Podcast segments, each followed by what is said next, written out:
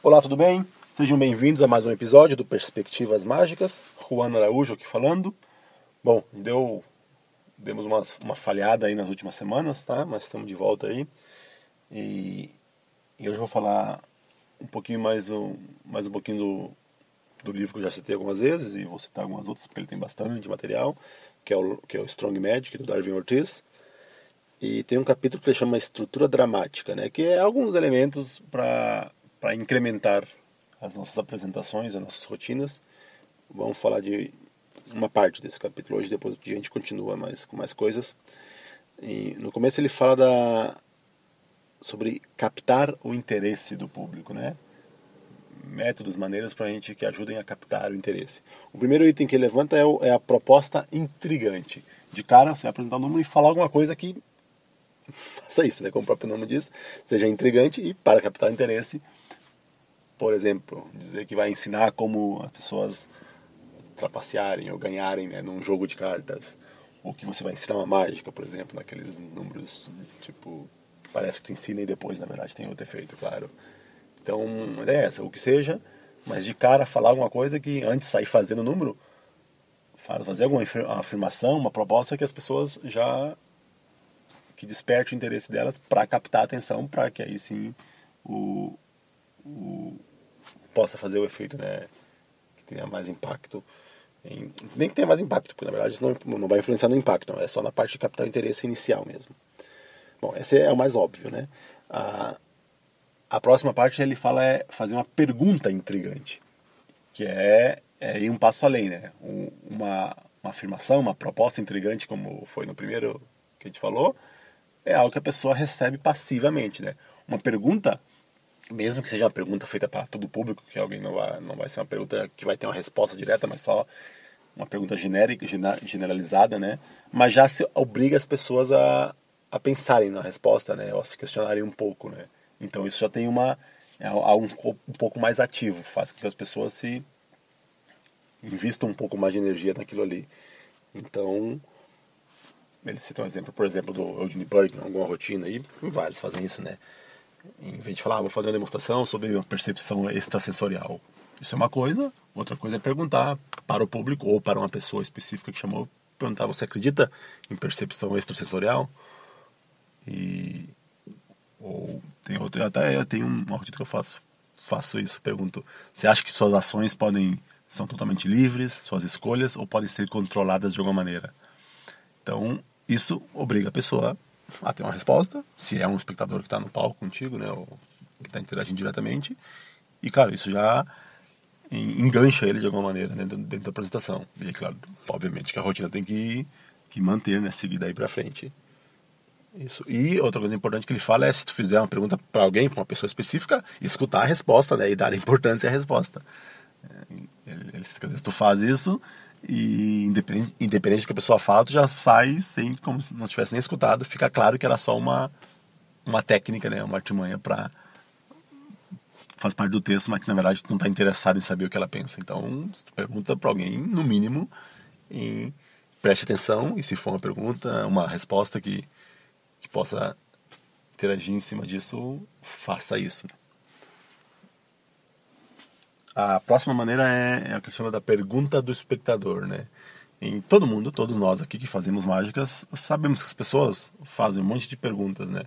Tanto perguntas no meio de piadinha, né? Tipo, ah, faz aparecer dinheiro, consegue fazer desaparecer minha mulher, não sei, coisas assim bobas. Ou perguntas mais sérias mesmo, depois de uma conversa. Quando sabe que tu é mágico, conversando, fazem umas perguntas. Ah, por que tu começou a fazer mágica? Como tu começou a fazer mágica? A sugestão dele é fazer uma lista ele disse que ele fez, fazer uma lista dessas perguntas, porque se a pessoa está perguntando, é óbvio que ela tem algum interesse em nem que seja mesmo que seja essas piadas que eu falei, né?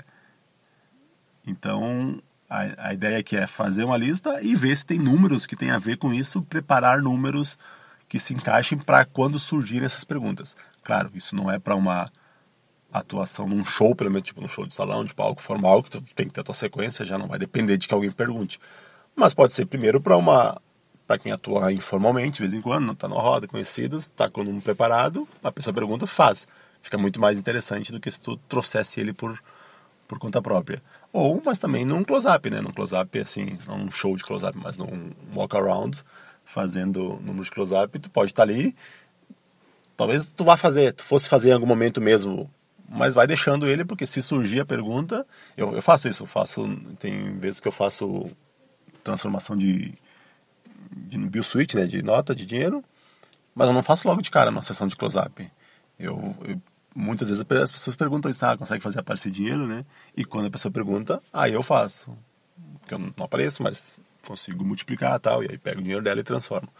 Então, se a pessoa te pergunta essa, mesmo que seja como uma piada, como eu falei, e tu não, se propõe a fazer, já, opa, a pessoa já vai, vamos prestar atenção, vamos olhar isso. Já cria, capta interesse, um interesse em, de cara, né? E uma variação disso é, a, é o que ele chama da pergunta invertida. É o que? Fazer essa mesma lista de perguntas, ter esses números, números que tu criou em cima, em função dessa pergunta, mas tu pode fazer isso sem depender que alguém te faça a pergunta, né? Apenas começando, falando, ah, as pessoas geralmente perguntam tal coisa. Também, eu também uso esse recurso, acho que muitos usam, né? Porque, obviamente, se é uma pergunta que as pessoas te fizeram, então essa é a parte importante. Óbvio que tem que ser perguntas realmente daquela lista, que as pessoas perguntam mesmo, das curiosidades que as pessoas têm. E se é uma coisa que as pessoas costumam perguntar, outras pessoas costumam perguntar, é muito provável que as pessoas que estão vendo a apresentação ali tivessem se perguntando, ou pelo menos em... desperte o interesse dela, né, quando tu, tu faça isso. Então eu falei, ah, as pessoas costumam perguntar se eu consigo fazer aparecer dinheiro, ou as pessoas costumam perguntar como eu comecei a fazer mágica. Essa, essa é a maior que eu uso na minha rotina, logo no começo do meu show. Falo do Copperfield, quando vi ele no Fantástico, lá, não sei o quê. Mas começo com isso, falar, ah, as pessoas costumam perguntar depois da apresentação como eu comecei a me interessar pela mágica. Então, então, voltando, óbvio que tem que ser coisas reais, não vai inventar. Por exemplo, as pessoas costumam perguntar se eu consigo fazer uma carta assinada, colocar no meio do baralho e subir, para fazer ambiciosa. Não, né? Tem que ser perguntas que realmente te fizeram, ou, ou que tu vê fazendo para outros mágicos que seja, mas que, que realmente fizeram. É, eu falei fazendo para outros mágicos, mais ou menos, né? Tem que ser coisas que, é o que ele fala, ele, ele tem uma lista, ele nem colocou, ele falou, não vou colocar minha lista aqui porque essas perguntas vão depender do teu estilo, do, do tipo de mágica que tu faz. Então, então não, na verdade é preferencialmente perguntas que façam para você mesmo, né? Porque que nem ele, o Darwin Ortiz faz muitas muito número com carta e que tem a ver com jogo, né, demonstração, de gambling, essas coisas.